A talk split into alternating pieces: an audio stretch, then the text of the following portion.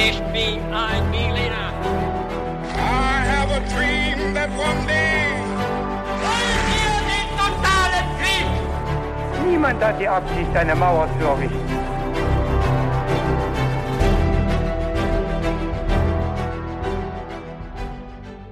Hi und herzlich willkommen zurück zu einer weiteren Folge His2Go. Ich bin David Und ich bin Viktor. Und Victor wird uns jetzt entführen auf eine Reise in die Vergangenheit zu einem Thema und einer Geschichte, von der ich keine Ahnung habe. Wir werden starten in dieses Thema mit ein paar kniffligen Fragen zum Mitraten für mich und für alle, die zuhören und die auch ihr Wissen testen wollen. Bevor wir aber damit einsteigen, Victor, haben wir eine ganz klassische Frage bei unserem Podcast, nämlich welches Getränk hast du dabei zu dieser Folge? Zu dieser Folge, David, habe ich ein Aperol Spritz mitgebracht, weil es sehr warm draußen ist. Ja. Und auch hier in dem Raum, wo wir aufnehmen. Das stimmt und deswegen habe auch ich was Kühlendes dabei, nämlich ein alkoholfreies Pilz. Und dann würde ich sagen, Victor, wir steigen direkt jetzt in die Geschichte ein und ich übergebe dir das Wort. Ja, und ich beginne tatsächlich mit den Fragen. Und äh, erstmal nicht mit einem äh, anderweitigen Einstieg oder Okay. Intro. Und die erste Frage wird auch schon äh, grob auflösen, worum es in der Geschichte geht. Ja. Was ja alle Zuhörenden schon wissen, du aber noch nicht, David. Und die erste Frage lautet, wer berichtet erstmals von der Inselwelt Atlantis? War das der persische Arzt Avicenna oder der griechische Philosoph Platon oder der römische Dichter Horaz? Ich äh, kenne nur von, von Platon Schriften zu Atlantis. Also ich, ich habe gehört, dass er darüber geschrieben hat. Kann natürlich sein, dass die anderen vorher waren, aber äh, ich nehme mal den, den ich kenne. Also Platon hat auf jeden Fall über Atlantis geschrieben. Ich hoffe jetzt, er war auch der Erste. Ja, das äh, ist möglich und schauen wir uns dann in der Folge an. Die zweite Frage an dich, David, lautet, welches Material bzw. welcher Rohstoff führte die Menschen der Bronzezeit in die griechische Ägäis und auf die Insel Thera, dem heutigen Santorin? War das Obsidian? War das Kupfer oder Zinn? Hm, also Obsidian, glaube ich, in dieser Gegend eher nicht. Denke ich, wurde eher, eher in anderen Kulturen, in anderen Gebieten benutzt, ist meine Vermutung. Aber Kupfer, Zinn, das ist für mich äh, sehr ähnlich. ich würde, Kupfer und Zinn waren die anderen. Richtig, Ja. richtig, ja. Da Kupfer ja eine Legierung ist, also das ist ja nichts, was man aus dem Berg holt, sondern muss man quasi zusammenschmelzen. So habe ich das verstanden, tippe ich auf Zinn. Mhm. Schauen wir uns dann nachher nochmal an. Mhm. Und die letzte Frage an dich, David, lautet, wo wurden die ersten Opfer der sogenannten minoischen Eruption gefunden? War das A in Chesme in der heutigen Türkei, B auf Santorin in der Ägäis oder C auf Kreta? Ah, also die Kultur der Minoa würde das ja bedeuten. Das müsste ich eigentlich wissen. Also ich glaube, Türkei ist nicht das Gebiet, wo sie gelebt haben. Ähm, ja, ich, ich würde auf Kreta tippen. Aber ja, ist ein, ist ein äh, Intuitiv einfach. Ja, ist Ja. ein Versuch. Ja. Ja, warum nicht? Ja, und äh, wir tauchen jetzt in das Athen des fünften Jahrhunderts vor unserer Zeitrechnung. Also wir gehen jetzt ein ganz schönes Stück zurück.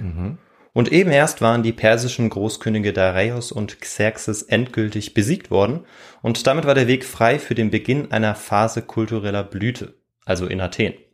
Wer als Philosoph, Schriftsteller, Mathematiker oder Künstler etwas von sich hielt, der wohnte auch in Athen und traf sich dort mit Gleichgesinnten auf der Agora, dem Versammlungsplatz in den Tempeln und Säulenhallen, die dort dann auch standen.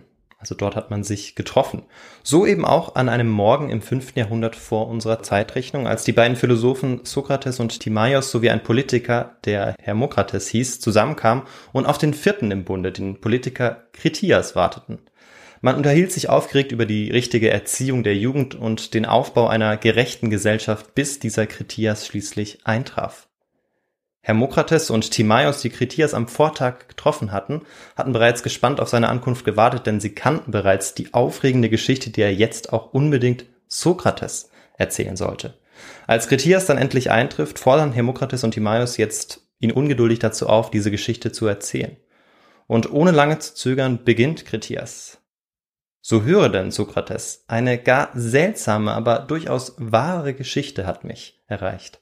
Als ich etwa zehn Jahre alt war, hat mir mein Großvater erzählt, dass weit draußen zwischen den Säulen des Herakles ein altes und riesiges Reich existierte. Atlantis. Mein Urgroßvater hat die Geschichte darüber von dem berühmten Staatsmann Solon erzählt bekommen, der diese wiederum auf seiner Reise durch Ägypten aufgeschnappt hatte. Atlantis war ein Inselreich. Die Hauptinsel war rund wie ein Kreis und so groß, dass sie das uns bekannte Asien und Libyen umfasst hat. Dort auf dieser Insel bestand seit 9000 Jahren eine bewundernswürdige Königsherrschaft, die sich nicht bloß auf die Insel, sondern auf weitere drumherum liegende Inseln erstreckte. Das Land war so fruchtbar und das Klima so günstig, dass es zwei Ernten gab und zur Fauna auch Elefanten gehörten. Stellt euch das vor. Doch das ist noch nicht alles. Die Insel war auch reich an Rohstoffen aller Art, insbesondere an Gold, Silber und göttlichem Metall. Im Zentrum von Atlantis befand sich ein gewaltiger Poseidon-Tempel. Poseidon war nämlich der Gott des Meeres und Bruder des Zeus und hatte die Macht über die Insel oder zuerst über die Insel und hat sie dann an seinen Sohn Atlas übertragen, der jetzt mit seinen Nachfahren über dieses riesige Reich wachte. Mit der Zeit wandelte sich Atlantis aber. Die vielen Baumaßnahmen und Aufrüstungen machten aus dieser zunächst ländlich geprägten Insel eine schlagkräftige Seemacht. Bald verfügte Atlantis über ein gewaltiges Heer, zu denen 1200 Schiffe mit insgesamt 250.000 Mann Besatzung gehörten. Dann, liebe Freunde, griff dieses riesige Heer die Völker des Festlands an und auch unsere Vorfahren, die Ur-Athener. Doch seit geraumer Zeit hatten die Götter die Atlanten argwöhnisch beäugt. Atlas und seine Nachfahren waren es doch gewesen, die den Menschen ein Leben im Wohlstand, ja fast im Paradies ermöglicht hatten. Und sie, die Menschen, hatten das zunehmend vergessen. Sie, die zu Dank und Huldigung verpflichtet waren, gierten nur noch nach Macht und Ruhm. Die Götter zürnten und Zeus, der Gott der Götter, beraumte ein Strafgericht ein mit der Absicht, die Atlanten büßen zu lassen. Daraufhin verlor Atlantis trotz seiner übermächtigen Armee gegen uns Ur-Athener und dann brachen bei den Atlanten auch gewaltige Erdbeben und Überschwemmungen aus. In nur einem Tag und einer Nacht starb das ganze Geschlecht der Atlanter aus das gesamte Inselreich ist anschließend im Meer versunken. An dieser Stelle bricht die Geschichte von Kritias und der Dialog zwischen dem Politiker und Philosophenfreunden dann auch abrupt ab. Gleichzeitig aber beginnt an dieser Stelle mit dieser Geschichte um diesen Mythos des geheimnisumwobenen Atlantis auch ähm, ja eine ganz neue Faszination um dieses Thema herum, das wir uns jetzt natürlich anschauen müssen. Mhm. Und das ist ein Mythos, der die Jahrhunderte auch überdauern wird und ja, von niemand anderem als Platon ins Leben gerufen wurde. Und damit, David, beglückwünsche ich dich zur ersten richtigen Antwort. Ja, hatte ich es doch äh, so in Erinnerung, ähm, weil ich mich auch mal irgendwie damit beschäftigt habe. Hm? Es kommt ja doch öfter mal äh, ja, auf irgendwelchen Medien die Geschichte, gab's Atlantis wirklich? Und meistens wird dann eben von Platon auch äh, erzählt, was er darüber beschrieben hat, weil vielleicht hast du das auch noch in der Geschichte eingebaut, er ja einige Details auch nennt zu Atlantis. Ja, die wollen wir uns auch noch äh, genauer anschauen. Ähm, alles werden wir natürlich nicht äh, benennen können, weil es über viele Seiten geht, diese ja. Geschichte. Und ähm, es sehr viele Details dazu gibt, die er nennt. Ähm, aber ja, genau, ist richtig. Platon hat, äh, war der Erste, der Atlantis genannt hat und diese Erzählung ins Leben gerufen hat. Mhm. Und bis in das 21. Jahrhundert hinein haben Historikerinnen und Archäologen den Versuch unternommen, Atlantis auch zu lokalisieren. Ja, im Jahr 2005 wurde sogar eine von drei Atlantis-Konferenzen hierzu abgehalten. Allerdings will und muss ich an dieser Stelle gleich etwas vorwegnehmen. Ähnlich wie bei der Geschichte zum wahren Robinson Crusoe handelt es sich bei dem Atlantis-Mythos um eine philologisch fiktive Geschichte. Die Erzählung ist also fiktiv. Diesbezüglich besteht in der Wissenschaft eigentlich auch weitgehend Einigkeit. Hm. Doch wir fragen uns auch so ein bisschen, welches historische Ereignis als Anknüpfungspunkt, ja gar als Vorlage dafür gedient haben könnte. Und das ist auch die Frage, die Wissenschaftlerinnen und Wissenschaftler sowie interessierte Amateure eigentlich bis heute begeistert. Denn dass es die gegeben hat, kann und sollte eigentlich auch nicht ausgeschlossen werden. Und wir werden uns dann natürlich auch mit einem ganz historischen Ereignis befassen. An wen also dachte Platon, als er seinen fiktiven Atlantis-Dialog zwischen den historischen Persönlichkeiten verortete? Das ist so ein bisschen die Frage, die wir uns stellen. Und ähm, tatsächlich waren diese Persönlichkeiten, die ich genannt habe, ähm, wie ich es gerade auch gesagt habe, eben historische Persönlichkeiten. Also die hat mhm. es auch wirklich gegeben. Nur die Dialoge, die waren fiktiv. Über die Jahrhunderte, ja, ja gar Jahrtausende wurden unzählige geografische Orte in Erwägung gezogen und in der Wissenschaft spricht man deshalb inzwischen sogar auch von Lokalisierungshypothesen zu Atlantis. Doch in den letzten Jahrzehnten hat die Wissenschaft insbesondere eine Örtlichkeit mit diesem Mythos in Verbindung gebracht. Und das ist das Inselarchipel Santorin oder Santorini in der griechischen Ägäis, zu Platons Zeiten war diese Insel auch unter dem Namen Thera bekannt. Hm. Im Jahr 1867 baute auf eben diesem Santorin ein französischer Bauunternehmer Bimstein und Santorin-Erde ab. Denn diese eigneten sich hervorragend, um ein riesiges Großprojekt zu verwirklichen, das den Welthandel bis heute beeinflusst. Und wenn dort nicht gerade Schiffe quer stehen, dann läuft der Handel darüber auch ganz prima. Und David, welches Großprojekt könnte ich vielleicht meinen? Da fällt mir nichts ein eigentlich. Okay, ich meinte den Bau des Suezkanal, der Ah. zu dieser Zeit stattfindet. Okay. Ja. Und der sich dann südlich befindet, also in Ägypten, Mhm. weil ähm, Santorini ja in der griechischen Ägäis ist, also im Nordosten von Ägypten, sich befindet. Ja. Genau. Und bei Bimstein wurden vielleicht auch schon einige Zuhörende hellhörig, denn Bimstein ist poriges Vulkangestein. Was wiederum bedeutet, dass der Inselarchipel, also Santorin, vulkanischen Ursprungs ist. Das äh, soll auch für diese Geschichte nicht ganz unerheblich werden. Mhm. Er, der Archipel, liegt auf dem vulkanischen Inselbogen der Kykladen im südlichen Ägäischen Meer. Zur Erinnerung, die Ägäis liegt zwischen der griechischen Halbinsel und dem türkischen Kleinasien. Alles klar. Jetzt haben wir es geografisch verortet. Die Erde und den Stein, den man dort abbauen konnte, ergaben gemischt mit Kalk einen guten Mörtel, der auch unter Wasser härtete. Und das macht ihn ebenso wertvoll für diesen Bau des Suezkanals. Hm, Okay, okay. Und um den Abbau des richtigen Gesteins zu beaufsichtigen, war natürlich auch ein Vulkanologe und Geologe vor Ort und sein Name war Ferdinand Fouquet, also ein Franzose, so wie ich es schon ausgesprochen habe. Und sein Name sollte überdauern, aber nicht, weil er diesen Abbau beaufsichtigt hat, äh, indem er die Qualität der Erde überprüft oder so, sondern weil er eine sensationelle Entdeckung gemacht hat. Auf der im Westen liegenden Insel Theresia fand er in einem Steinbruch Mauerreste an der Unterseite einer Bimssteinschicht. Das klingt jetzt noch nicht so besonders. Aber Fouquet erkennt schnell, dass die Mauerreste deutlich älter sind als die Bimssteinschicht. Der Besitzer des Steinbruchs nimmt daraufhin eine Sichtung bzw. relativ rudimentäre Ausgrabung vor.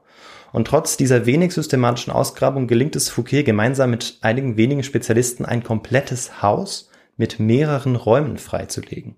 Als sie dann auch noch Keramiken und Werkzeuge finden, wissen sie, dass sie was ganz Besonderes gefunden haben. Die ausgegrabenen Hauswände bestanden aus einer Art Fachwerk, also das aus Holz, zufälligen Lavabrocken und Erde zusammengefügt war. Und anhand der Überreste stellte Fouquet erstmals dann auch die These auf, dass womöglich ein Vulkan eine vorgriechische oder prähistorische Kultur verschüttet hatte. Französische Zeitungen titelten als Reaktion darauf bereits Une Pompeii antéhistorique, ein prähistorisches Pompeji. Gemeinsam mit weiteren Archäologinnen und Archäologen aus der französischen archäologischen Schule wurden die Ausgrabungen fortgesetzt. Doch eine Erfolgswelle blieb jetzt zunächst aus. Vielleicht noch ganz kurz zu dieser französischen Schule, zur École Française d'Athènes. Das war ein wissenschaftliches Institut, das 1846 in Athen etabliert wurde und sich vor allem auf die Ausgrabung antiker griechischer Bauwerke wie die Akropolis äh, oder die Stadt Delphi konzentriert hatte. Diese Institution ist übrigens auch die älteste ausländische in Griechenland überhaupt. Nicht schlecht. Vielleicht ein kleiner Fun Fact noch nebenher. Finde ich gut. Ja, vielleicht kann man damit ja mal prahlen, wenn man das braucht. Ich habe es wahrscheinlich dann schon wieder vergessen, aber in der Theorie ist es eine gute Idee. Aber vielleicht nicht alle, die uns zuhören. Nein, die, die können sich Sachen besser merken als ich, da bin ich mir sicher. Ja, und auf der Hauptinsel Santorin im Osten dieses Inselrings wurden um 1900 weitere wichtige, ja spektakuläre Überreste entdeckt. Fischernetze gehörten dazu, eine goldene Halskette und viele Tonscherben. Tonscherben klingt jetzt erstmal nicht so besonders, aber was könnte diese Tonscherben und teilweise auch Gefäße vielleicht so wertvoll gemacht haben? Damit hast du da eine Idee. Äh, ist die Frage, ob sie irgendwie beschriftet waren mit irgendetwas und wenn ja oder auch an der Art der Kunstfertigkeit kann man ja oft ablesen, aus welcher Zeit die stammen. Hatten wir auch in anderen Folgen schon mal oder von welcher Kultur. Also dadurch lässt sich das sehr gut äh, rekonstruieren, wer diese Leute waren, die das hergestellt haben. Man sieht, du bist auf jeden Fall ein Experte, denn äh, das Nein. war der Jackpot, das war der Volltreffer. genau, also die Schrift, die dort möglicherweise äh, ja, zu sehen ist, und tatsächlich war dort eine Schrift zu lesen, äh, die man heute die sogenannte Linearschrift A nennt. Aha, ja. Äh, jetzt klingt jetzt gar nicht so äh, historisch oder wissenschaftlich. Aber klingelt bei mir sofort. Linear A und Linear B. Das Sehr gut, ja. kennen die Althistorikerinnen, Althistoriker. Ja, so wie du einer bist. Naja, ein bisschen. Und das ist eine Silbenschrift, die man von links nach rechts schreibt und äh, die auch das spätere Altgriechische zu Zeiten Platons mit beeinflusst hat. Und die Untersuchung der Überreste und vor allem der Scherben und Gefäße ergaben dann, dass die Gegenstände, die gefunden wurden, äh, dass die von Menschen von vor knapp 4000 Jahren benutzt worden sind äh, und hergestellt worden sind natürlich auch. Das heißt, ähm, wir sehen, es geht sehr weit zurück in Mhm. dieser Geschichte. Und ähm, ja, vielleicht ist es auch noch ein bisschen einfacher, wenn man das Jahrtausend dazu nennt. Das ist dann das zweite Jahrtausend vor unserer Zeitrechnung. Ja. Ja, und dann wurde es die nächste Zeit ein bisschen stiller um diese ähm, archäologische Stätte. Die nächsten 60 Jahre genauer gesagt, bis sich 1967 der Grieche Spiridon Marinatos, der inzwischen Professor für Archäologie in Athen war, auf den Weg nach Santorin machte. Wie viele seiner Vorgänger blieb Marinatos bei der Suche nach weiteren Überresten aus prähistorischer Zeit erstmal erfolglos. Doch als ihn ein Einheimischer darauf aufmerksam macht, dass im Südwesten der Insel bei Akrotiri einige Jahre zuvor eine Eselshöhle eingebrochen ist und dadurch tiefer gelegene Räume zugänglich wurden, äh, verfliegt sein Frust natürlich relativ schnell, weil das ist ein ja, sehr gutes Anzeichen dafür, dass man hier vielleicht doch noch mehr finden kann als das, äh, was vor äh, ja, 60, 70 Jahren gefunden wurde. Und unter seiner Aufsicht beginnt dann am 25. Mai 1967 die Ausgrabung bei Akrotiri. Und schnell wird den Archäologinnen und Archäologen bewusst, dass sie hier einen ganz besonderen archäologischen Fundplatz entdeckt haben und vielleicht sogar einen der wichtigsten in Griechenland im 20. Jahrhundert. Nach kurzer Zeit legen Marinatos und sein Team mehrstöckige Häuser und ein Kanalisationssystem frei, an das die Baderäume dieser Häuser dann auch angeschlossen waren. Auch etliche Keramikgefäße können geborgen werden. Die ausgegrabenen Häuser sind auch nicht so kahl, wie äh, die oder der ein oder andere es vielleicht von anderen Ausgrabungsstätten kennt. Also manchmal kennt man das ja, dass das einfach nur so Steinhäuser sind, wo man dann die Überreste sieht, sondern in diesem Fall ist es auch so, dass sie geschmückt waren mit Fresken und bemalter Keramik. Und eines dieser beeindruckenden, knapp 4000 Jahre alten Fresken schmückt auch das Folgenbild. So viel ähm, kann ich schon mal verraten. Mhm. Marinatos leitet die Ausgrabungen so lange weiter, bis er 1974 beim Unfall im Grabungsgebiet ums Leben kommt. Er war rückwärts von einer Mauer gestürzt und mit dem Kopf auf einem Stein aufgeschlagen. Noch am Unfallort wurde Marinatos dann beigesetzt und dort, wo er beigesetzt wurde, erinnert bis heute auch ein Gedenkstein an ihn. Doch die Ausgrabungen waren und sind damit nicht beendet gewesen. Bis heute dauern sie an und das vielleicht auch, weil Marinatos vermutete, dass das Schicksal Santorin oder von Thera, wie es zu Platons Zeiten hieß, die Vorlage war für die Atlantis-Legende. Und bevor wir diese These untersuchen, uns auf die historische Suche nach dem legendären Atlantis machen wollen und müssen wir erstmal wissen, wer eigentlich die Bewohnerinnen und Bewohner auf dem Inselarchipel waren, wie sie lebten, wie sie zu ihrem faszinierenden Reichtum kamen und dann, wie es vielleicht auch irgendwann vorbei war. Und David, wie nennen wir jetzt den Teil, der gleich folgen wird, immer in unseren Episoden? Wir nennen ihn äh, eigentlich immer einen historischen Kontext. Ja, sehr gut. Und der Inselarchipel Santorin wurde in der griechischen Antike Thera genannt. Das hatte ich jetzt schon mehrfach gesagt, will ich aber an dieser Stelle nochmal im historischen Kontext erwähnt haben. Gerne. Möglicherweise ist dieser Name abgeleitet von einer vorgriechischen Göttin. Sicher äh, weiß man das aber nicht. Wie bereits geschildert, lag dieser Archipel im Ägäischen Meer zwischen Griechenland und der Türkei und damit auch zwischen zwei Kontinenten, also Europa und Asien. Thera war damals wohl eine langgezogene, ringförmige Insel mit einer leichten Öffnung. Also ähm, es gibt ja diese halboffenen Armbänder, die man manchmal trägt. So ähnlich sieht auch diese Insel aus. Ah ja, okay. Ringsherum und auch eben in der Mitte lag dann das Ägäische Meer. Und inmitten dieses Inselrunds lag aber nicht nur das Meer, sondern da waren auch noch kleinere hügelige Inseln. Dieser Inselarchipel lag und liegt bis heute auf dem bereits erwähnten Kykladenboden, einem vulkanischen Inselbogen, der sich vom griechischen Festland aus bis zu den kleinasiatischen Bottrum-Halbinseln verläuft. Erste Menschen hatten wohl im 11. Jahrtausend vor unserer Zeitrechnung, also vor etwa 12.000 bis 13.000 Jahren, die ägäische Inselwelt besiedelt. Und ähm, da weißt du vielleicht, was da auf dem Globus kurz vorher geschehen war, etwa um diese Zeit. Ähm, das Ende der letzten Eiszeit. Ja, richtig, genau. Die letzte Eiszeit, die war kurz vor eingebrochen und jetzt hatte man sie so langsam überstanden. Und mit der Rückkehr wärmerer Temperaturen änderten sich jetzt auch so ein bisschen die Lebensbedingungen. Oder nicht nur ein bisschen eigentlich, sondern ähm, sie änderten sich sehr. Die Wälder kehrten zurück und Seen- und Flussläufer entstanden jetzt auch. Und für den Menschen, ähm, der von der Jagd und dem Fischfang und dem Sammeln von Beeren lebte, war das natürlich ein Segen. Auch diejenigen, die sich etwa ab dem 11. Jahrtausend vor unserer Zeitrechnung in der Ägäis aufhielten, profitierten natürlich davon. Doch was das steinzeitliche Leben auf den Inseln zwischen der griechischen Halbinsel im Westen und dem kleinasiatischen Kontinent im Osten so attraktiv machte, war etwas ganz anderes. Nämlich Obsidian. Ah, echt Obsidian. Ja. Unfassbar. Das äh, wäre auch die Antwort äh, ja, auf die Frage gewesen. Das ist ein vulkanisches Gesteinsglas, das sich so scharf wie Metallklingen schärfen lässt. Ja. Und ja, da es eben dort vulkanischen Ursprungs ist, äh, war es vielleicht ab da schon auch relativ naheliegend und Mhm. jetzt ist es ganz klar, dass Ja. das die richtige Antwort Nachdem ist. du dann die ganze Zeit von Vulkan geredet hast, habe ich das auch schon vermutet. Aber ich bin über- überrascht gewesen, weil ich es generell eher mit, ja, sag ich mal, Südamerika-Kulturen verbinde, ja, oder Zentralamerika. Die Inka hatten Waffen daraus, äh, aber dass es auch ähm, in der Ägäis benutzt wurde, wusste ich nicht. Ja, aber das ist eigentlich ganz gut, dass du das äh, erwähnst nochmal, dass es auch für Waffen benutzt wurde. Das zeigt einfach nochmal, dass man es auch in, äh, ja, bei anderen Kulturen, die Mhm. eigentlich komplett unabhängig voneinander lebten, eben auch als Ja. Werkzeuge Ja. oder als Waffen benutzt hat, weil es dieses Material, äh, dieser Rohstoff eben auch so, so scharf werden konnte, wenn man ihn denn behandelte. Ja, schärfer als eine heutige Rasierklinge, wird immer gesagt. Also Oh. wirklich extrem scharf. Ja. Ja, und ähm, vor allem eben aufgrund dieses Rohstoffs hatten sich die Menschen dann spätestens ja so ab dem siebten Jahrtausend vor unserer Zeitrechnung dort dann auch dauerhaft niedergelassen, wie Archäologinnen und Archäologen auch etwa schätzen. Erste Siedlungsspuren, die nachgewiesen werden konnten, gehen allerdings erst auf das jungsteinzeitliche fünfte Jahrtausend zurück. Etwa um diese Zeit hatten die Menschen im Südwesten der Ringinsel ein Dorf aufgebaut, das heute unter dem Namen Akrotiri bekannt ist.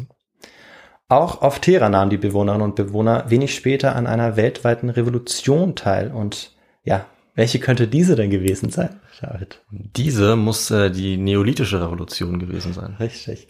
Ja, wir schauen jetzt so ein bisschen, ähm, ja, die ähm, prähistorische Zeit ein bisschen genauer Ja. an, mit den einzelnen Stufen. Crashkurs vielleicht dadurch, finde ich gut. ja, Cra- Crashkurs und ähm, ist vielleicht auch ganz interessant, sich das nochmal vor Augen zu führen. Mhm. Und ja, genau, die ähm, ist dann eingetroffen und das bedeutet, dass die Menschen dann eben nicht mehr nur vom Fischfang und dem Sammeln von Beeren lebten, sondern auch vom Ackerbau und der Viehzucht. Und so war es auch auf Terra. Wobei man dazu sagen muss, dass es dann deutlich später dort angekommen ist, weil normalerweise sagt man ja 10.000 vor unserer Zeitrechnung. Und wenn du jetzt 5.000 sagst, dann, ja, ist es in diesem Fall, natürlich ist es ja nicht überall gleichzeitig, diese Richtig. Revolution oder Veränderung, sehen wir hier, ist es 5.000 Jahre später, als weiter östlich beispielsweise äh, in der Levante. Da war es eben dann doch deutlich früher. Ja, das ist richtig. Das ist eigentlich, das kommt immer auf das Gebiet an und es lag sicherlich auch daran, dass es eine Insel war. Ja. Äh, und ähm, dieser Fortschritt natürlich ähm, dort nicht so schnell äh, angekommen ist. einfach. Ja, das genau. macht Sinn. Wobei man sagen muss, ähm, vielleicht noch dazu, dass das Obsidian eben so begehrt war damals, dass ähm, die, ähm, die Bewohnerinnen und Bewohner Te- Teras tatsächlich auch Handel getrieben haben mit den Völkern auf dem griechischen Festland sogar und ähm, auch auf Kreta und den benachbarten Inseln. Also da gab es durchaus auch einen sehr engen Austausch. Ähm, aber ja, in dem Fall ist es eben ein bisschen später nur eingetroffen. Ja. Wobei man sicherlich nicht genau sagen kann, das war das fünfte äh, Jahrtausend vor unserer Zeitrechnung, Wahrscheinlich nicht. aber so in etwa. Mhm. Ja, und gegen äh, Ende des dritten Jahrtausends vor unserer Zeitrechnung ähm, steht dann auch schon wieder die nächste Neuerung an, die die Lebensweise der Menschen dann auch weiter verändern soll. Denn die Werkzeuge und Waffen, die äh, aus Kupfer gefertigt waren, zeigen bald dann auch ihre natürlichen Grenzen. Sie sind einfach nicht hart genug. Also kann der Mensch durch Beobachtung, Versuche und vielleicht auch ein wenig Glück darauf, das Kupfer mit einer Mischung aus Kupfer und Zinn zu legieren. Und siehe da, die legierten Kupferwerkzeuge wurden deutlich härter und resistenter. Und das, was wir heute Bronze nennen, war jetzt also geschaffen.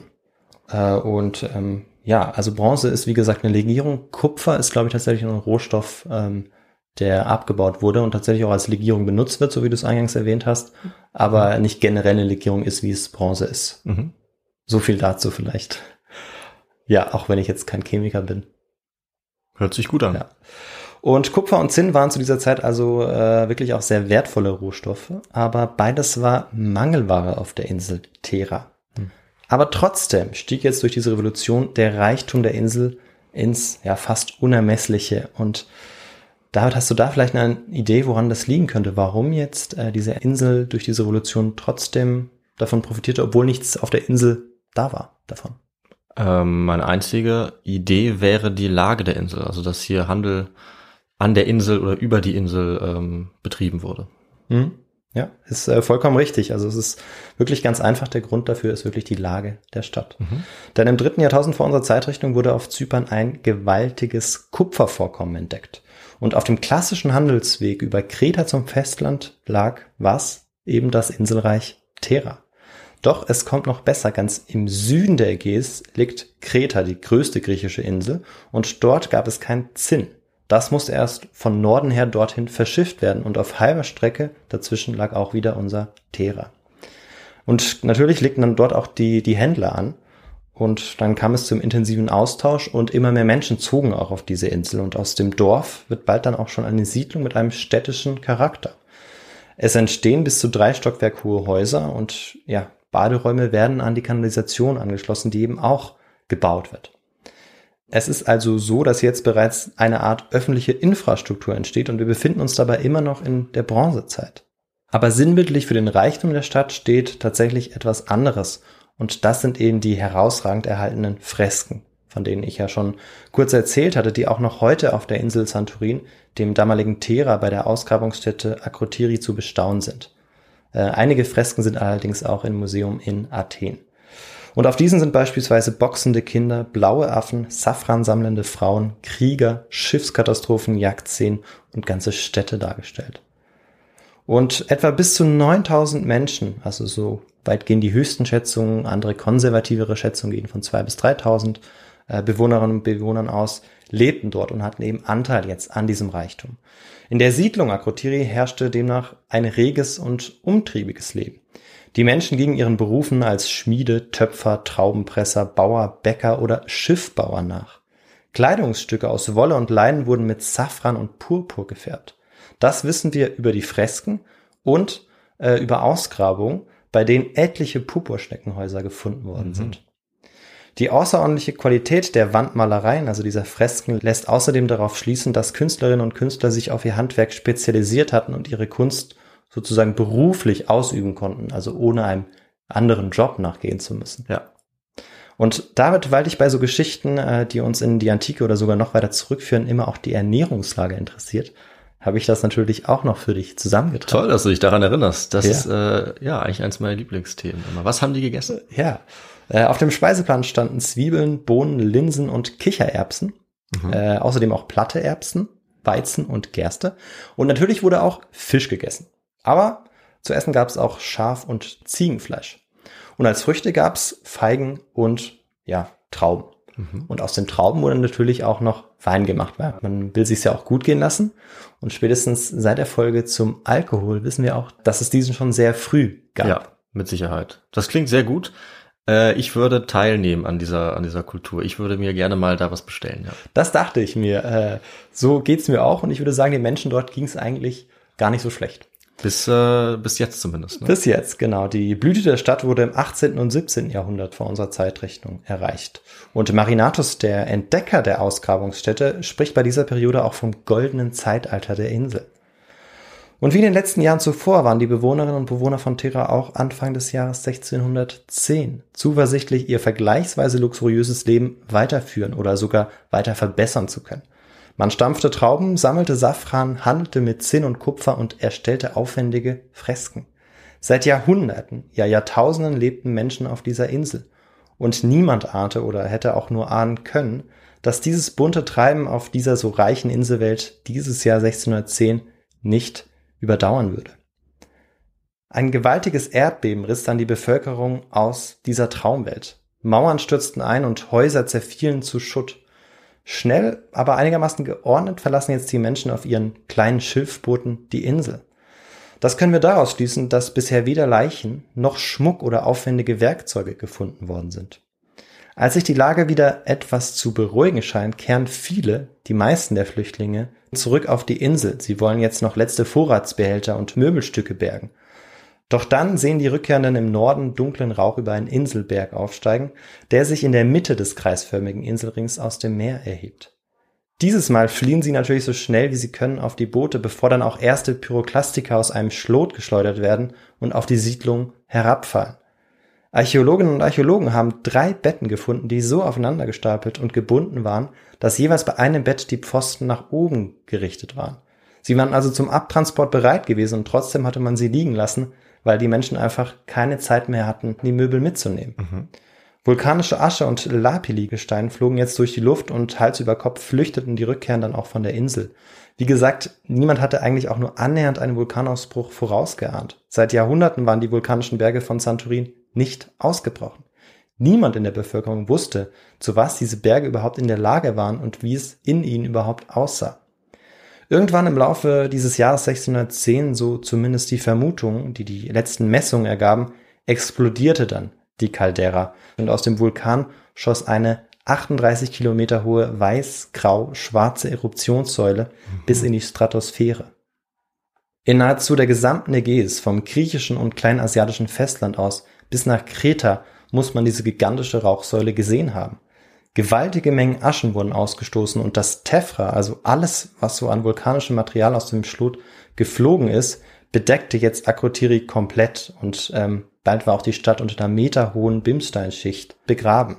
Verteilt über vier Phasen brachen schubweise jetzt weitere Vulkane aus.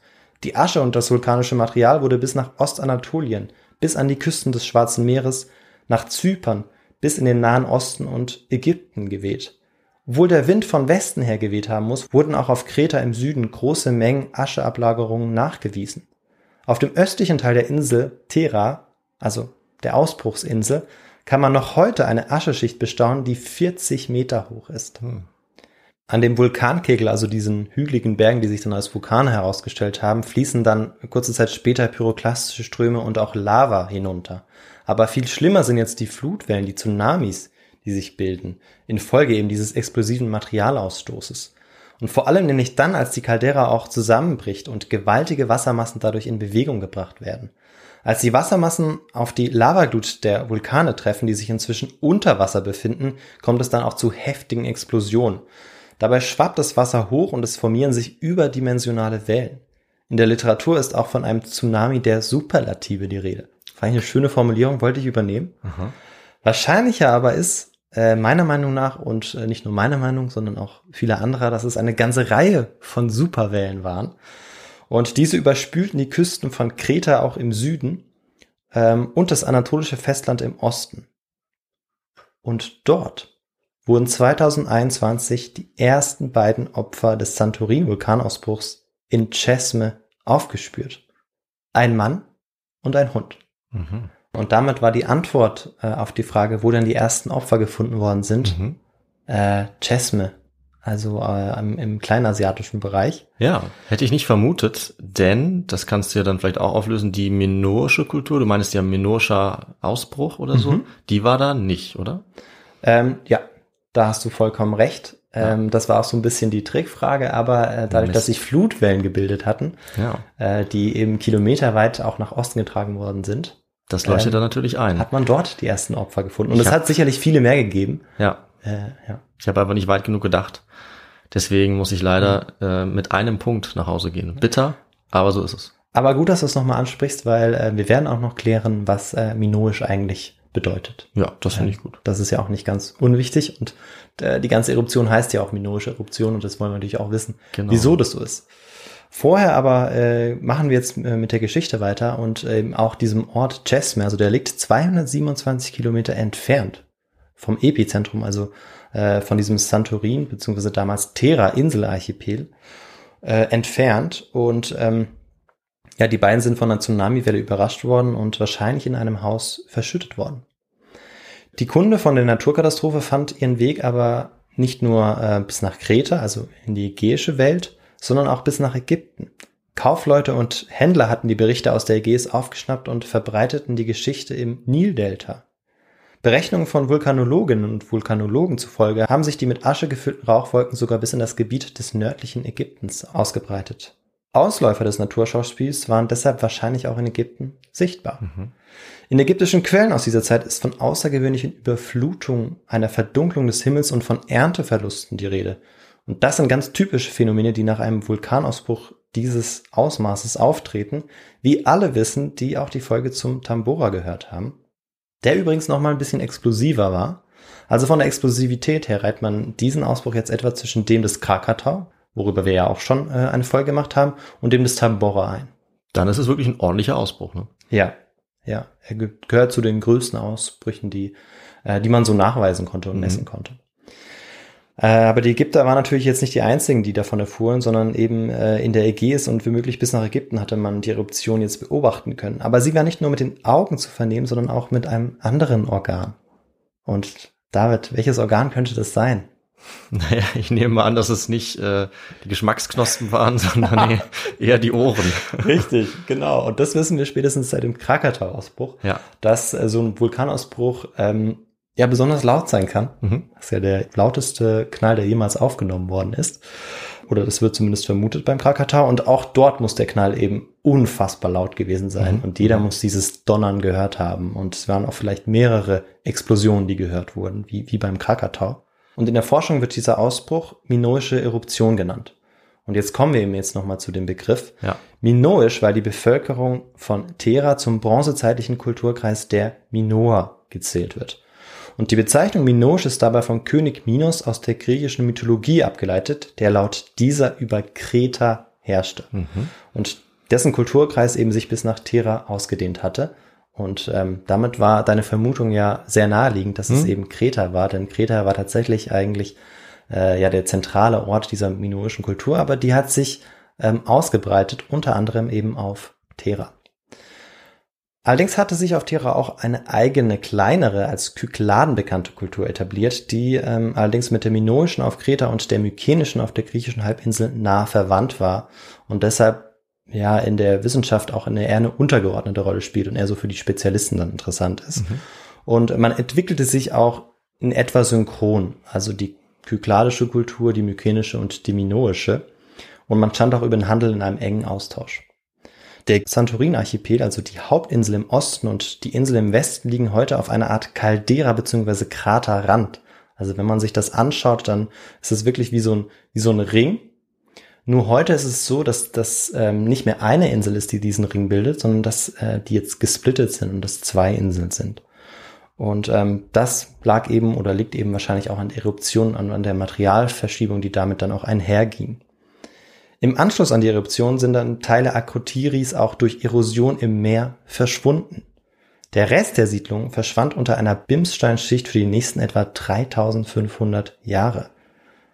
Und wir haben ja schon da, darüber gesprochen, wie hoch diese Schicht war. Also das ist kein Wunder, äh, dass die Menschen da lange Zeit nichts gefunden haben, Ja. weil sie auch nicht unbedingt danach gesucht haben. Und sie haben dann vielleicht gedacht, die ganze Stadt wäre verschwunden im Meer. Ja, so ist es.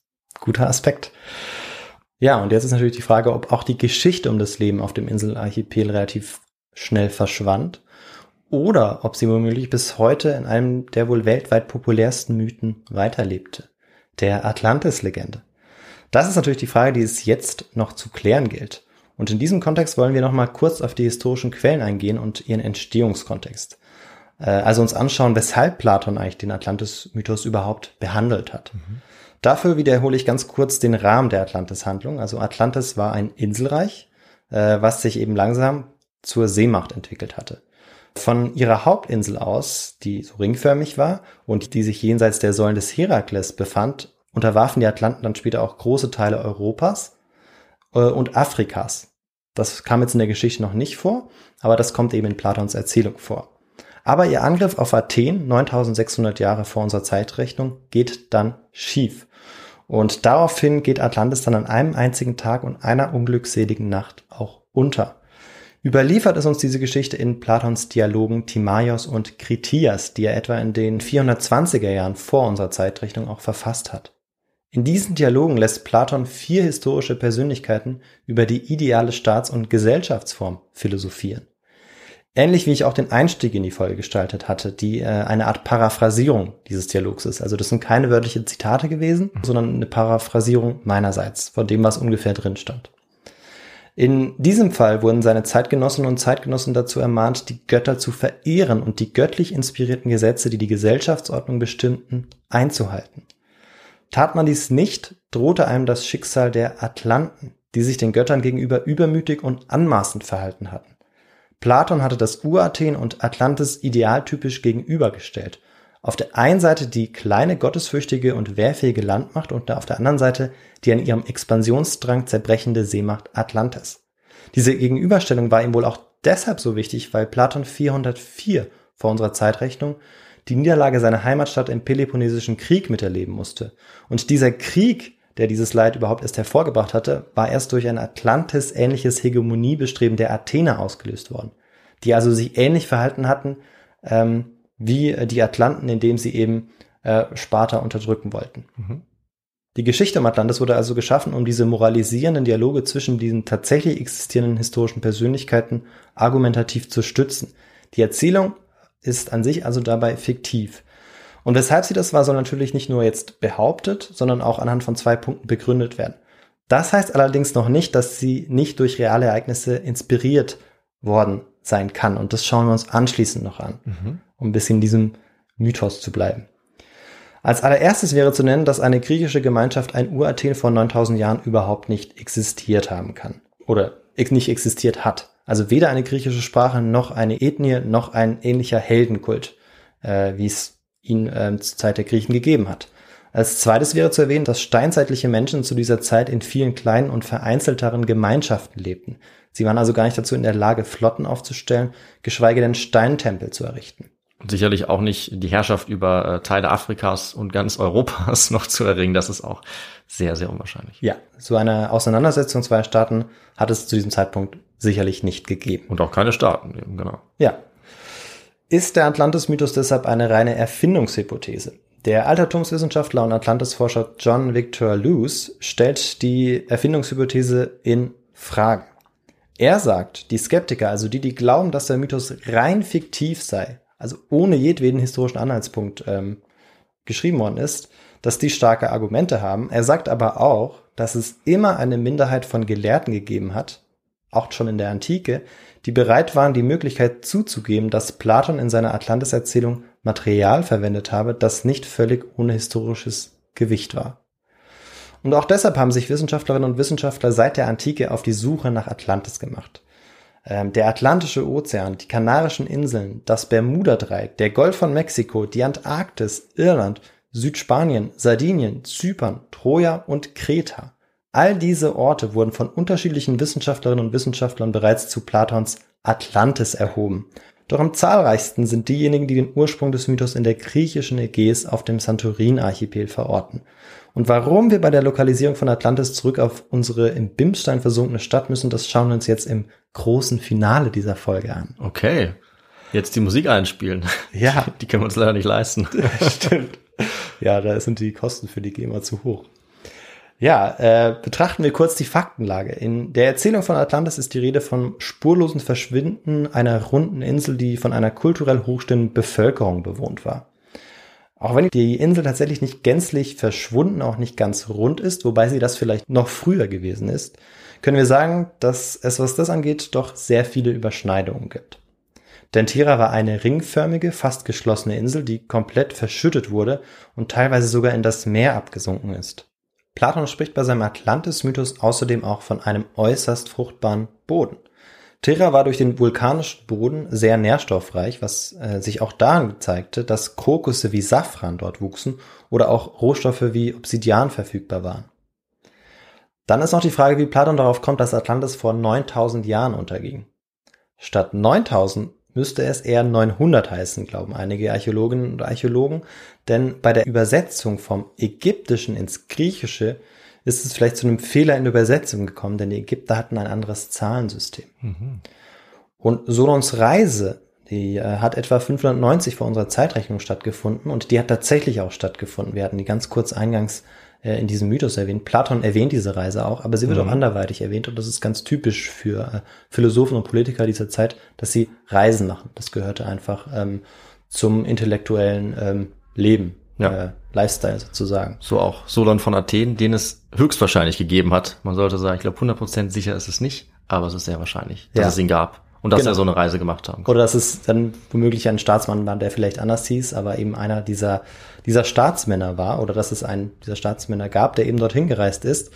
Und äh, wenn man eben ähm, sagt, dass es zu einem Fehler äh, kam, weil es ein anderes Zahlensystem gab, dann wäre man mit den 900 Jahren ja ziemlich nah dran. Denn mhm. Reise war, wie gesagt, 590 vor unserer Zeitrechnung. Terra war auch nicht so groß wie Libyen und Afrika, sondern es muss zwischen Libyen und Afrika heißen. Sagen auch manche Wissenschaftlerinnen und Wissenschaftler, die betreffenden griechischen Wörter Meson für in der Mitte liegend und Mezon so groß wie unterscheiden sich nur in einem Buchstaben, sodass hier auch ein Tradierungs- bzw. Übersetzungsfehler wahrscheinlich sein könnte. So viel erstmal zur geologischen und sprachwissenschaftlichen Faktenlage.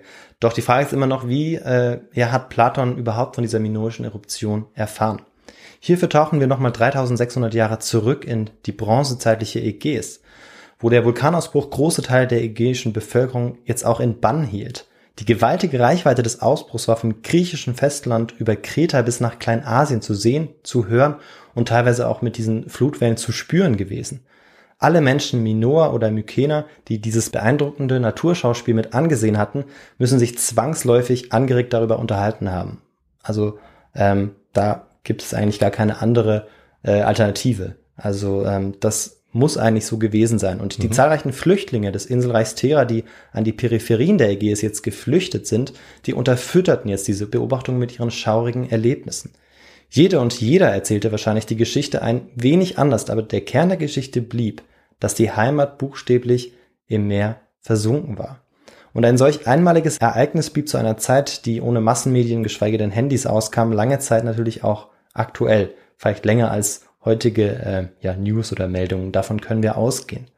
Trotz der aufkommenden Schriftlichkeit wurden Erzählungen aber immer noch zu 99 Prozent mündlich tradiert. So wahrscheinlich auch in diesem Fall. Ereignisse dieser Tragweite wurden anschließend häufig auch in den Kanon des Mythenschatzes mit aufgenommen und von Dichtern episch bearbeitet. So gibt es in Hesiods Werk Theogonie und den Mythen von Demeter und Persephone, die um 700 vor unserer Zeitrechnung, also 300 Jahre vor Platons Lebzeiten entstanden, deutliche Anspielungen auf einen Vulkanausbruch, darauf folgende Naturkatastrophen und Flüchtlingsbewegungen. Und da es in den Jahrhunderten zuvor keinen vergleichbaren Ausbruch gegeben hatte, spricht vieles dafür, dass Dichtungen dieser Art von der minoischen Eruption inspiriert wurden oder sogar die Vorlage waren. Doch neben dem Mythenstoff gibt es auch handfeste Textquellen, die relativ gut beweisen, dass die Geschichte um den Untergang der Insel wirklich bekannt war, auch in der Antike. So berichten neben Strabon, Plutarch oder auch Pausanias um die Zeitenwende von diesem äh, Vulkanausbruch. Die Erzählungen wurden aber nicht nur bei den bronzezeitlichen Minoern und Mykenern tradiert, sondern auch bei den Ägyptern. Dort hatte man allerdings bereits ein systematischeres System zur Sammlung und Bewahrung von Informationen aufgebaut.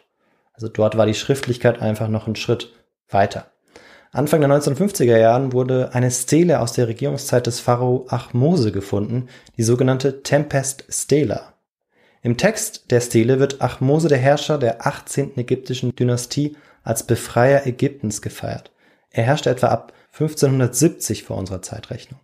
Viel interessanter aber als äh, dieser historische Hintergrund ist, dass erwähnt wird, dass in den Jahrzehnten zuvor Ägypten von zahlreichen ungewöhnlichen Überflutungen heimgesucht wurde und es zu Ernteverlusten kam und Epidemien ausgebrochen sind.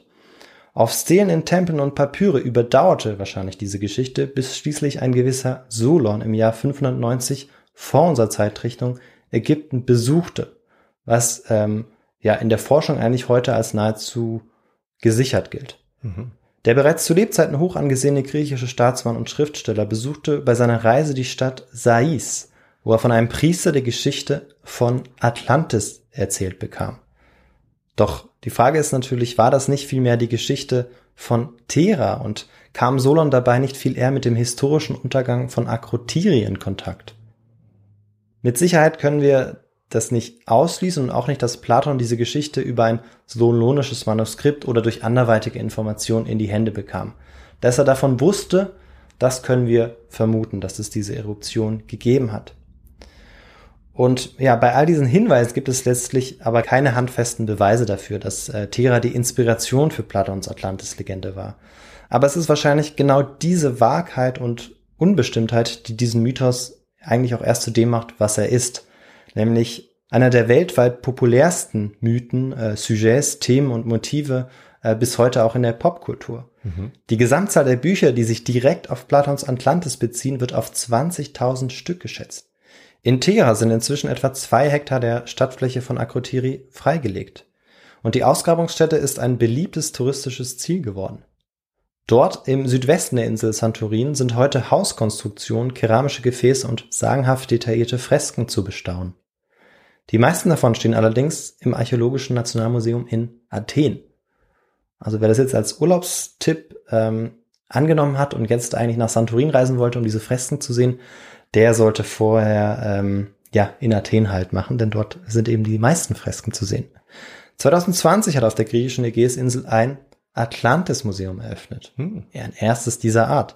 In scheinbar 9D-Erfahrungen kann man den Untergang Teras hautnah erleben und scheinbar mit einem als Projektion zum Leben erwachten Platon sprechen und ihm Fragen auch zu Atlantis stellen und dem Untergang. 9D. Kann man dann sogar Safran riechen oder was sind das alles für Ds? Ja, äh, ich denke, man wird eben vielleicht nass gespritzt, kann fühlen, ja. Äh, die Stühle bewegen sich, also es müsste eher 4D heißen, aber das Museum macht Werbung, okay. Äh, in dem man von 9D spricht. Da bin ich gespannt, wonach es da riecht. Ja. Der Museumsdirektor ist sich sicher, dass Santorin und die umgebenden Inseln des gleichnamigen Archipels den Ursprung für die Atlantis-Legende bilden. Die geologischen Besonderheiten, die hochentwickelte Kultur der Tereerinnen und Tereer und ihre dramatische Geschichte spricht dafür. Doch diese Aussage tätigt er wahrscheinlich nicht ganz aus Uneigennützigkeit, auch um vielleicht weitere Besucher anzulocken. Marinatos, der bis zu seinem Unfall im Jahr 1974 die Ausgrabung geleitet hat und auch an der Ausgrabungsstätte begraben liegt, formuliert es etwas vorsichtiger. Er sagt, ich glaube, dass die Eruption von Thera die Grundlage für die Atlantis-Literatur sein könnte. Und mit diesem Zitat beende ich diese Geschichte, um die historisch angehauchte Atlantis-Legende und vor allem um die sehr reale minoische Eruption und den Untergang der Akrotiri-Kultur auf dem heutigen Santorin. Dann sage ich vielen Dank für die Folge und für diese Recherche ein schönes archäologisches Thema, finde ich immer sehr spannend und auch eins, wo man durch die ganzen Sachen, die rausgefunden wurden, sehr gut nachvollziehen kann, wie die Leute damals äh, gelebt, gedacht, gefühlt, das eingeordnet haben. Das ist äh, immer das Tolle an solchen gut untersuchten äh, ähm, ähm ja, Geschichten, hm. dass man es einfach äh, gut nachvollziehen, sich gut da reinversetzen kann, fast spüren kann, wie es vielleicht ausgesehen hat äh, zu dieser Zeit. Und ja, ich finde, es ist echt doch recht deutlich geworden, ähm, dass sowas eine so große Rolle spielen kann, dass es über Jahrhunderte und vielleicht Jahrtausende sogar tradiert wird oder dass vielleicht auch andere Ereignisse doch dazukommen. Und äh, für mich ist es auch ähm, eigentlich naheliegend, dass die Leute sich das natürlich erklären mussten und äh, wissen wollten, wie kann so eine Naturkatastrophe entstehen und natürlich dann auch zu einer Erklärung gegriffen haben, äh, die für sie irgendwie plausibel war. Wenn, mhm. wenn es so eine große Katastrophe gibt, dann muss auch was Großes dahinter stehen und nicht ein kleines Dorf, sondern ein Riesenreich, ein Riesenausbruch und natürlich der Zorn der Götter. Das macht irgendwie Sinn und man kann sich auch vorstellen, dass jedes Mal, wenn diese Geschichte erzählt wird, Atlantis etwas größer wird, etwas reicher wird so und dann eben etwas mehr beherrscht und auf einmal in der Geschichte dann schon in Europa, was weiß ich, äh, wie viel wie Gebiete kontrolliert und so wird aus einer relativ spektakulären Geschichte eine extrem spektakuläre Geschichte oder so kann man sich vielleicht vorstellen. Und wenn man dazu jetzt mehr lesen wollen würde, vielleicht ja. zu den Ausgrabungen, zu den Details oder vielleicht ein paar Bilder sehen mhm. möchte in den Büchern, was könntest du uns dann empfehlen an Literatur? Also vor allem zwei Werke. Äh, einmal von Walter Friedrich, einem Geologen. Ähm, das Buch heißt Feuer im Meer, der Santorin-Vulkan, seine Naturgeschichte und die Atlantis-Legende. Mhm. Er ähm, schreibt, dass er findet, dass die Atlantis-Legende durchaus inspiriert worden sein kann, äh, eben durch die Eruption äh, auf dem Inselarchipel Terra. Dann gibt's ein zweites, das nenne ich auch noch kurz, das ist von Harald Hamann, von Terra nach Atlantis, die Geschichte hinter dem mythischen Inselreich. Das ist aus dem Jahr 2022, also brandaktuell. Ja, top. Dort geht es aber vor allem auch um die, äh, um den Zweck dieser Geschichte, also warum Platon das erzählt hat mhm. und wo es vielleicht Anhaltspunkte dafür geben könnte, dass diese Geschichte inspiriert ist. Aber hier wird nochmal ganz klar betont, das ist eine fiktive Erzählung und es ist nicht mal sicher, ob es dafür einen historischen Anhaltspunkt gibt. Ähm, wenn es aber diesen gäbe, dann plädiert auch er dafür, dass das Thera war. Okay. Ja, äh, so viel dazu. Äh, die Quellen, äh, auf die man auch direkt zugreifen kann, ähm, von Platon, also Kriterias und Timaeus, die verlinke ich. Und dann würde ich sagen, gebe ich zu dir äh, ab, David, wie man im Radio so schön sagt. Sag Jetzt hier das. auch im Podcast. und okay. du sagst uns noch was dazu, wie man uns unterstützen kann. Auf jeden Fall. Wenn euch diese Folge gefallen hat oder unsere anderen Folgen, dann könnt ihr uns besuchen auf unseren sozialen äh, Medien, zum Beispiel auf Twitter, Instagram oder YouTube. Könnt dort gerne mit uns in Kontakt treten, uns schreiben, äh, mit uns interagieren und uns natürlich folgen. Ihr könnt uns auch folgen auf unseren Podcast-Plattformen, also auf Spotify, Apple Podcasts oder wo auch immer sonst ihr euren Podcast hören wollt. Und wenn ihr uns da bewertet äh, mit einer guten Bewertung, dann freut uns das natürlich sehr, hilft uns und erhöht auch unsere Sichtbarkeit. Dann könnt ihr uns auch eine Mail schreiben, einfach über unsere Kontaktadresse, das ist kontakt.histogor.de Oder ihr besucht uns auf unserer Webseite, das ist sowieso sehr zu empfehlen, histogo.de. Da könnt ihr auch äh, das Kontaktformular benutzen, um uns etwas zu schreiben, Feedback, Wünsche, Vorschläge und ihr könnt auf unserer Webseite uns auch unterstützen, zum Beispiel indem ihr Merchandise kauft. Da gibt es beispielsweise Tassen äh, oder Pullover oder ihr könnt uns ganz direkt unterstützen per Banküberweisung oder per PayPal. Darüber würden wir uns sehr freuen. Das hilft uns, äh, den Podcast zu erweitern und am Laufen zu halten. Und ihr bekommt dann natürlich einen Platz auf unserer Hall of Fame für alle Unterstützerinnen und Unterstützer. Und ja, nachdem wir diese Möglichkeiten jetzt alle aufgezählt haben, wie jedes Mal, würde ich sagen, wir beenden diese Folge an dieser Stelle. Und ich kann nur sagen, wir hören uns in zehn Tagen wieder mit einer Folge, die deutlich, deutlich früher spielen wird als diese Geschichte. Kaum zu glauben, aber wahr. Wir gehen dann noch weiter zurück in der Vergangenheit. Und äh, Victor, du kannst dich darauf freuen, äh, was genau das Thema sein wird. Da bin ich jetzt wirklich gespannt, weil viele Auswahl gibt's denn gar nicht mehr, oder? Ja, lass dich mal überraschen. Ja. Ich habe was ausgegraben, im wahrsten Sinne des mhm. Wortes. Aber mehr verrate ich jetzt nicht. Wir hören uns in zehn Tagen wieder. Bleibt bis dahin gesund und munter und macht's gut. Ciao. Tschüss, macht's gut.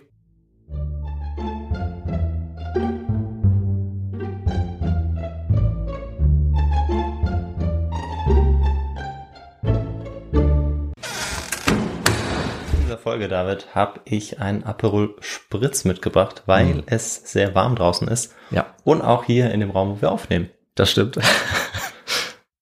ja, kurz, ich habe kurz überlegt, ob ich einen Witz darüber machen soll, dass es an uns liegt.